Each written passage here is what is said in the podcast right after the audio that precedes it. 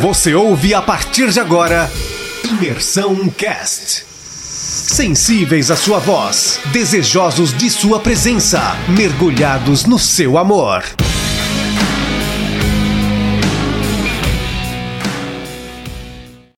No capítulo 14 de Gênesis, começa narrando a história de alguns conflitos que tiveram naquela época. Parecia coisa de filme, era cidade contra cidade, é, reino contra reino. E no meio desses conflitos, é, uma hora um era, era pego como escravo, outra hora é, existia uma rebelião e tentava de novo pegar o poder nessa guerra entre, entre reinos e, e, e cidades. E duas dessas cidades, conhecidas como Sodoma e Gomorra, avançaram contra o inimigo, acabaram tendo que recuar. Nesse recuo, alguns homens caíram em poços e Sodoma e Gomorra foi saqueada. Saqueada, levados seus mantimentos, seus bens, suas mulheres e homens como escravos. E quem morava nessa cidade era o sobrinho de Abrão, chamado Ló. Aquele sobrinho que Abrão era apegado, levou com ele, mesmo depois de uma palavra de Deus dizendo que era para deixar sua parentela, até que chega uma parte do, do capítulo que a gente viu no, no capítulo passado que Abraão finalmente decide seguir o seu caminho Ló escolhe as terras que, era, que eram melhores aos seus olhos, Abraão vai para o outro lado e então chega aos, aos, ouvidos de Abraão que Ló tinha sido capturado. Sem pensar muito, Abraão no, no, vers, no versículo 18, no versículo 14, perdão, ele logo convoca 318 dos seus melhores homens treinados, nascidos na sua casa, homens de guerra, e sem pensar muito, ele vai para ele vai para o inimigo, ele vai para a cidade chamada Dan.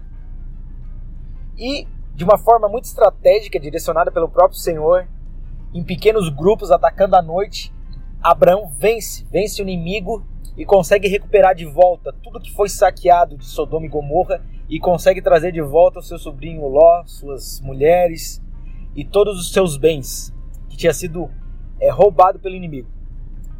Então, chegando lá, existe um encontro muito bacana aqui com um sacerdote chamado Melquisedeque, que é muito citado, foi citado até em Hebreus, Novo Testamento.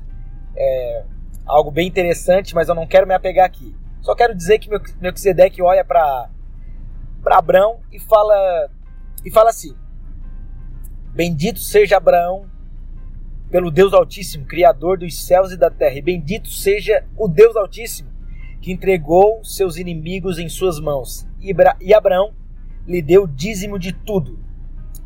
E é onde que eu quero focar aqui nesse capítulo. Esse capítulo tem algumas, alguns pontos muito muito interessantes, esse encontro com Melquisedeque, mas eu quero focar no versículo 21 ao 23, quando o rei de Sodoma e Gomorra encontra Abraão e ele faz uma proposta para Abraão. Na verdade, ele oferece um favor a Abraão. E ele diz assim: é, Dai-me só as pessoas e fique com todos os bens. E olha a resposta de Abraão. Mas Abraão respondeu ao rei de Sodoma: De mãos levantadas ao Senhor, o Deus Altíssimo, Criador dos céus e da terra, juro, não aceitarei nada que pertence a você, nem mesmo um cordão ou uma correia de sandália, para que você jamais venha dizer: Eu enriqueci Abraão. É, ao longo da nossa vida, a gente vai receber algumas propostas. E algumas propostas vão ser boas aos nossos olhos.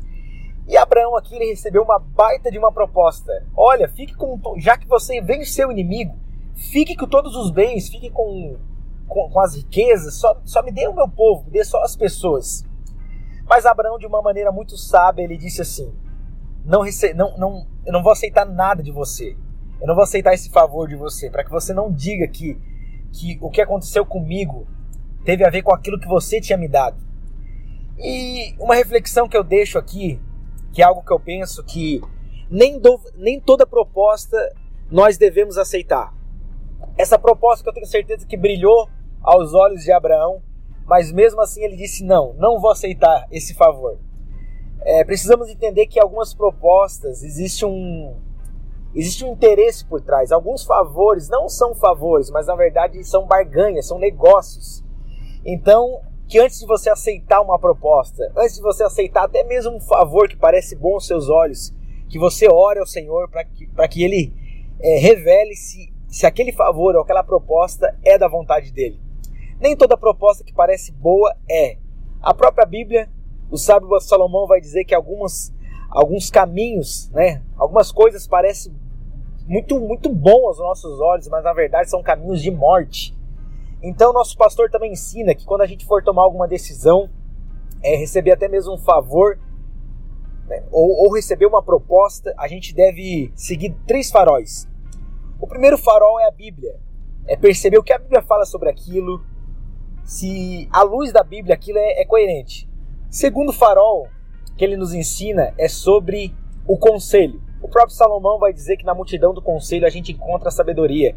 Então peça conselho a pessoas que servem ao Senhor, pessoas que buscam a Deus, pessoas que você admira como, como homens e mulheres de Deus. E o terceiro farol é a paz. Essa paz que não é a paz do mundo, mas é a paz que Cristo Jesus nos dá. Essa paz que Paulo vai dizer que excede todo entendimento. Então busque, busque a Bíblia, busque o conselho de pessoas que temem ao Senhor e busque a paz. Então não aceite qualquer favor, mas ore ao Senhor e seja direcionado por esses três faróis. Deus te abençoe e espero que essa palavra abençoe teu coração.